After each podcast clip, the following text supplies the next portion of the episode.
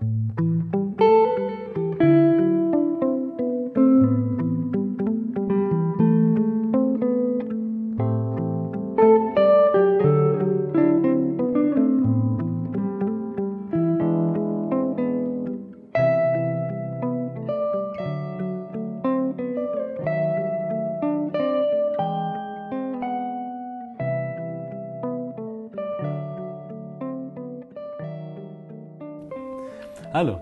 Theofunk, den Frankfurter Podcast zu islamischer Theologie. Mein Name ist Moritz Bohne und genauer gesagt hört ihr eine kurze Vorbemerkung zu dem Podcast Crossdressing in der Abbasidenzeit mit Johannes Thoman, den wir Anfang 2018 in Zürich aufgenommen haben. Dieser Podcast, den ihr gleich hören werdet, ist nämlich der erste, zeitlich gesehen, erste Podcast, den wir aufgenommen haben.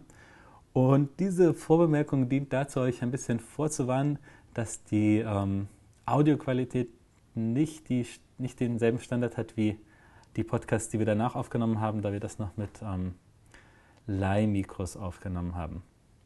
Ansonsten bleibt mir nur mich zu bedanken, bei euch zu bedanken fürs Zuhören, für die Anmerkungen, Kommentare, die jetzt in den ersten Monaten, in denen das Projekt angelaufen ist, ähm, die ihr beigesteuert habt. Ähm, wir freuen uns darüber, wir, wir nehmen die uns zu Herzen und lesen sie alle. Ähm, ja, vielen Dank an der Stelle und ähm, alles Gute und viel Spaß mit dem Podcast. Johannes hat sich ähm, mit Quellen und äh, Texten aus der islamischen Geschichte beschäftigt und ist dabei auf ähm, dieses interessante Thema gestoßen. Ähm, junge Frauen, die sich wie junge Männer verkleiden oder körperliche, Männer, körperliche Merkmale von jungen Männern imitiert haben. Ähm, darüber wollen wir heute sprechen. Erste Frage, die ich am Anfang allen meinen Gesprächspartnern stelle ähm, und die natürlich mit unserer Hörsendung zu tun hat. Was hörst du am häufigsten, Johannes? Ja, nun, was äh, Elektronisches angeht, muss ich sagen, dass eigentlich das häufigste, was ich höre, sind gestreamte Filme und deren Soundtrack, mhm. den ich äh, zu äh, ganz unmöglichen Zeiten mir, äh, mir zukommen lasse. Zu Gemüte führst, okay. Ähm, ja, auch unser Thema wird ja für viele Muslime ähm, in der Moderne, wenn wir die Vokabel unmöglich haben, ähm, vielen Aufstoßen. Es ist ein sehr ähm, kontroverses Thema, mit dem du dich da beschäftigt hast. Und lass uns direkt einsteigen. Eine Frage, die natürlich vielleicht erstmal auch für unsere Zuhörer wichtig ist, der Begriff Rolamiat. Was verbirgt sich dahinter? Woher wissen wir, dass es sie gegeben hat? Woher beziehen wir unsere Informationen über sie? Und ähm, ja, wie bist du auch auf dieses Thema gestoßen? Das sind äh, eine ganze Reihe von Fragen. Vielleicht zunächst einmal zum Begriff.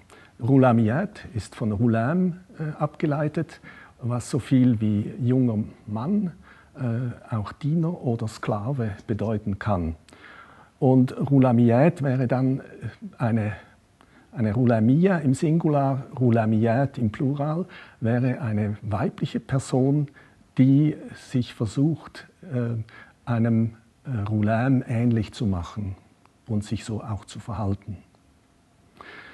Dann, woher wissen wir, dass so etwas existierte? Äh, wir haben zwei Quellengattungen, zwei größere Gruppen von Quellengattungen. Das eine ist die schöne Literatur, die ältesten Belege sind Gedichte aus der frühen Abbasidenzeit von Abu Nuwas, in denen die Rulamiyat sehr häufig erwähnt werden. Und dann aber auch äh, schön, schöne Literatur des 10. Jahrhunderts, äh, die Anekdoten über diese Rulamiyat berichten. Die andere große Quellengattung ist Hadith und Fiqh, also das heißt äh, juristisch relevante Quellen und dort äh, zwar, taucht zwar der Begriff Rulamiyat äh, nicht auf, aber äh, der Begriff Mutarajilat, also abgeleitet von Rajul, Mann, also weibliche Personen, die sich Männern ähnlich machen. Ähm, das sind eigentlich die beiden Quellengattungen. Und ähm, nun, wie bin ich auf das Thema gestoßen? Das war, der Anlass war eine ein Konferenzpanel, an dem über nicht normative Sexualität in der islamischen Welt äh, vorgetragen wurde. Und ich bin eigentlich über die äh, viel spätere Mamlukenzeit auf das Thema gestoßen, habe das dann aber in der Geschichte zurückverfolgt und bin dann eben in der frühen Abbasidenzeit fündig geworden. Mhm. Gerade diese frühabbasidische Zeit, ähm, gibt es Gründe oder gibt es Erklärungsversuche dafür, dass es genau diese Zeit war, in der dieses Phänomen der Rulamiyat ähm, aufgetreten ist? Ähm, wie lässt sich das erklären? Dass, woher stammt das dann auch? Ist es ja, wie ist es in die, in die Gesellschaft ähm, gekommen? Wie lässt sich das erklären? Nun ja, die, äh, die frühabbasidische Zeit äh, hat einen äh, großen Kulturwandel mit sich gebracht. Die äh, einflussreichen äh, Personen in der Politik waren in der Regel nicht Araber, sondern stammten aus dem Osten, aus, äh, aus Zentralasien oder auf dem Gebiet des heutigen Afghanistan und haben sicher auch einen äh, anderen kulturellen Hintergrund gehabt als etwa die, äh, die zentralen Persönlichkeiten der Vorgängerzeit. Und da liegt es natürlich nahe, auch dieses Phänomen in den Gesellschaften des Ostens zu suchen. Und in der Tat ist es so, dass die, das Crossdressing in Indien, in der indischen Mythologie und äh, eine bedeutende Rolle spielt. Und ebenso gilt das für China, äh, wo es im, äh, im Epos etwa die als Männer auftretenden Frauen eine, äh, ein bedeutendes Motiv darstellen. Ähm, so viel zum möglichen, zu einem möglichen Hintergrund. Ähm, es scheint jedenfalls so in den Quellen, dass es etwas als etwas Fremdartiges äh, aufgefasst wurde. Von den Arabern? Von, ja, und dass es dann in der Auseinandersetzung zu, äh, zu, äh, zwischen Arabern und Nicht-Arabern äh, auch als etwas äh, für Araber nicht, äh, nicht Opportunes betrachtet mhm. wurde, so könnte man sagen. Mhm. Obgleich es ja auch durchaus am abbasidischen Kalifenhof also auch in der Herrschaftsführungsschicht ähm, verbreitet gewesen scheint. Tatsächlich, aber wiederum ist, ist äh, dazu zu sagen, dass eben die äh, kulturellen äh, Gebräuche äh, bereits überformt wurden mhm. durch eben diese Elite aus dem Osten. Mhm. Deswegen ist es nicht so erstaunlich, dass äh, eben neue Formen der Performance beim Hof etwa äh, auftreten, die so vorher vermutlich nicht vorhanden waren.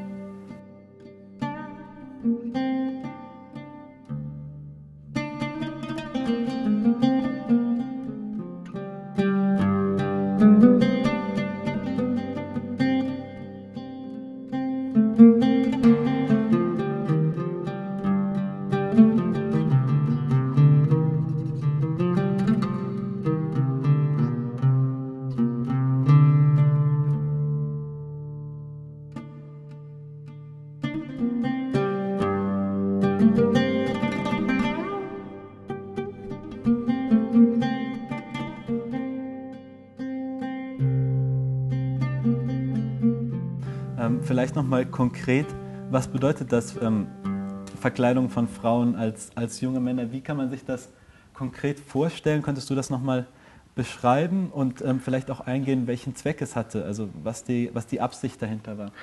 Also zunächst einmal, was, äh, worin bestand diese Verkleidung? Das war äh, das wichtigste Attribut in der Kleidung war der Turban, der nur von Männern getragen wurde.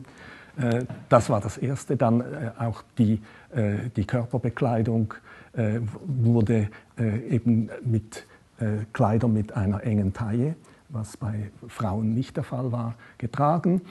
Und dann wurden aber auch, wurden auch Haartracht und wurde, wurden den Männern angepasst, also kurz geschnittenes Haar. Und etwa auch wurden die Augenbrauen gezupft und in eine bestimmte Form gebracht. Äh, man hat Rouge aufgelegt, was man offenbar als männlich betrachtet hat. Mhm.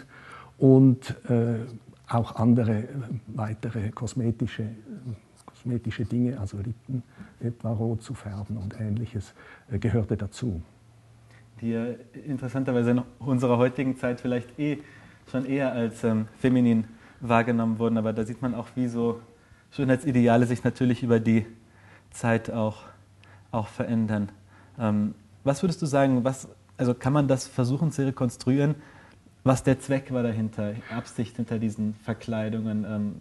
Also aus allen den Quellen der schönen Literatur ist es immer das Bemühen, Begehren zu erwecken. Und zwar das Begehren in Männern und äh, in verschiedener Art und Weise. Ähm, es wird zum Teil in einer Anekdote über einen äh, jungen, äh, über den jungen äh, Amin berichtet, dass er sich zu Männern hingezogen fühlte und dass die besorgte Mutter dann auf die Idee kam, ihm als Männer verkleidete Frauen anzubieten. Und äh, da ist ganz klar, das äh, geht auch etwa aus den Gedichten des Abu Nuwas hervor, dass ein äh, homoerotisches äh, Verlangen von Männern in, insofern auch durch eine Art Surrogat von Frauen befriedigt werden konnte. Mhm. Amin, du sprichst vom ähm, Kalifensohn? Ja, und ähm, es gibt auch eine Anekdote über äh, Al-Ma'mun als, äh, als Jüngling, der sich in eine Rulamia verliebt hatte. Und äh, also es geht immer um, äh, um das Erwecken von Begehren in Männern. Mhm. In Männern in erster Linie. Ja. Ähm, wenn man das so hört, denkt man, oder wenn man sich versucht, die, die Frauen äh, vorzustellen, die, die Mädchen, die jungen Frauen, die als ähm, Rulamiyat aufgetreten sind. Ähm, am Kalifenhof waren das Dienerinnen, waren das Angest also Sklavinnen. Was ist die soziale Herkunft dieser ähm, Rulamiyat? Äh, also wenn wir den Quellen folgen, den Quellen der schönen Literatur folgen, äh, waren, war der Ursprung der Rulamiyat, im Ursprung waren die Rulamiyat Sklavinnen am Hof oder in äh, Häusern der Elite die von ihren Besitzern so eingekleidet wurden. Es war also nicht ein selbstbestimmter Akt, sondern ein fremdbestimmter Akt, mhm. so zu fungieren. Dann wird aber berichtet, dass äh, diese äh, Art der, äh, der Verkleidung von freien Frauen imitiert worden sei, und zwar nicht nur der Elite, sondern auch äh, in der allgemeinen Bevölkerung, dass das gewissermaßen eine Modeerscheinung der Zeit gewesen sei. Mhm. Ähm, was einen ja auch so ein bisschen auf das, die Frage nach Schönheitsidealen, hatten wir gerade eben schon kurz angesprochen, bringt. Kann man über Schönheitsideale der frühbasilischen Zeit Aussagen treffen? Gab es eventuell auch noch andere Schönheitsideale, ähm, wenn man da so, an auch so Diskrepanzen zwischen Persern und Arabern denkt? Ähm, war das natürlich eine Zeit, wo da viele oder vielleicht zwei größere Kulturen oder kulturelle Kreise aufeinander geprallt sind. Du hast das auch beschrieben, dass die Rulamiyat da als Ergebnis davon sein können. Gab es aber auch alternative ähm, Bewegungen dazu? Also darüber wurde auch in der modernen Literatur geschrieben, dass es sich um einen Wandel des Schönheitsideals handelte, dass das traditionelle Schönheitsideal eben äh, vor allem weibliche körperliche Merkmale und eben eine äh, Kleidung, die sich markant von der Kleidung von Männern unterschied, bestand. Und äh, dass jetzt äh, neu war, dass diese, äh, dieses neue Ideal ein Ideal der, äh, der Schlankheit, äh, aber auch der dennoch ausgeprägten weiblichen Formen war. Also das heißt, dass diese Roulamiette eigentlich gewissermaßen Hybridwesen waren, die Qualitäten des männlichen wie des weiblichen Körpers in sich vereinigten. Das Problem ist, ähm, die, die Roulamiat werden immer äh, in Parallele zu jungen Männern als äh, Objekte der, des Begehrens äh, geschildert. Das ist eindeutig. Auf der anderen Seite ist es dann doch so, dass sozusagen diese, was ich die, das, das äh, ähm, Hybridwesen äh, bezeichnet habe, dass das möglicherweise ein, äh, eine besondere Form des, des Attraktiven gewesen ist, das noch über die Attraktivität von jungen Männern hinausging. Mhm.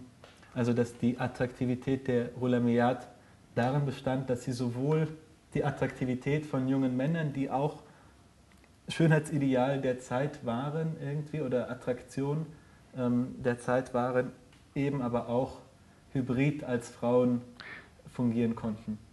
Also sie waren ganz evidentermaßen als Frauen zu erkennen, mhm. weil äh, besonders ihre, ihre weibliche Körperform noch durch die Kleidung hervorgehoben wurde. Mhm. Sie wurde nicht versteckt, sondern sie wurde betont durch die Kleidung. Sind auch sexuelle Motive hinter diesen Körperpraktiken denkbar? Ähm, denn die Roulamiyat wurden oft im Kontext der gleichgeschlechtlichen Beziehungen thematisiert. Kann man das so stehen lassen? Ähm, also wenn man die Quellen anschaut, äh, wird jedenfalls in den älteren Quellen wird das nirgends so äh, gesagt. Äh, Im Gegenteil, es sind immer Männer, die das Ziel des, äh, der Attraktivität sind. Mhm. Ähm, es gibt dann später, in späteren juristischen Quellen, ähm, wo über die Mutarangilat berichtet wird, gibt es einen Autor, der äh, sagt, dass es bei Frauen, die Männer imitieren, sie es so weit getrieben hätten, dass sie äh, sexuellen Kontakt mit Frauen hatten. Aber das ist eine vereinzelte Quelle und ähm, ist äh, auch unklar, ob es sich dabei um äh, den Bericht über reale Verhältnisse handelt oder nur eine juristische Konstruktion darstellt. Mhm. Also vielleicht, wenn wir jetzt auch schon über juristische Reaktionen, Antworten auf dieses Phänomen sprechen, du hast einmal die, ähm, die Beschreibungen in, den, in der schönen Literatur erwähnt. Ähm, was waren die Reaktionen oder was sind die Reaktionen? Ähm, was waren die Reaktionen und was sind die Beschreibungen, die wir darüber bei in juristischen Texten finden? Also in den, in, in den kanonischen Hadith-Sammlungen findet man, wie gesagt, äh, eine ganze Menge von Material zu diesen Mutaranjilat, also den Frauen, die Männer imitieren. Ähm, und ähm, nun ist es ja bekannt, dass die, das Hadith-Material dieser Sammlungen äh, aus unterschiedlichen Zeiten stammt. Nun gibt es aber doch auch Methoden, um äh, Hadithe zu datieren oder äh, jedenfalls äh, einer bestimmten, einem bestimmten Zeitabschnitt zuzuordnen. Das lässt sich auch mit diesem Quellenmaterial durchführen und mit der sogenannten Isnad-Kummatten-Methode kommt man darauf, dass dieses Material eben in die frühe Abbasidenzeit gehört und möglicherweise mit der Stadt Basra äh, zu verknüpfen ist, weil die wichtigsten äh, äh, Überlieferer, äh, die das Material zum ersten Mal gestreut haben, die man sogenannte Common Link nennt, äh, die gehören, sind zwei Überlieferer, die in Basra gewirkt haben. Mhm. Und das würde gut passen, weil Basra natürlich das Tor zum Orient gewesen ist.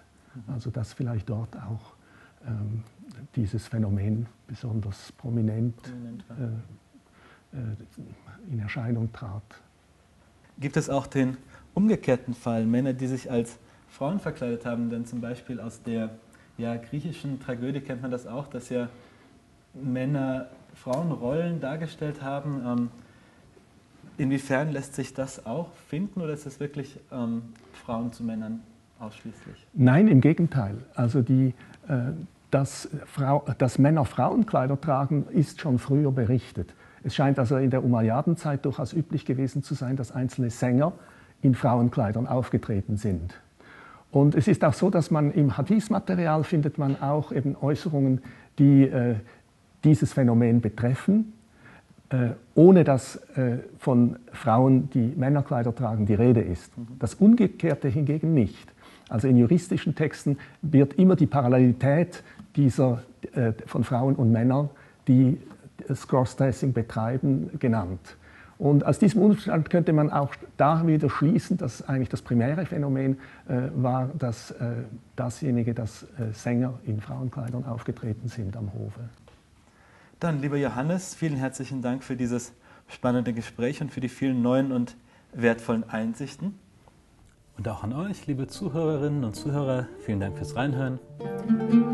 Ihr findet uns unter theofunk.de im sozialen Netz, Facebook, Instagram. Bis zum nächsten Mal. Bleibt gut und hört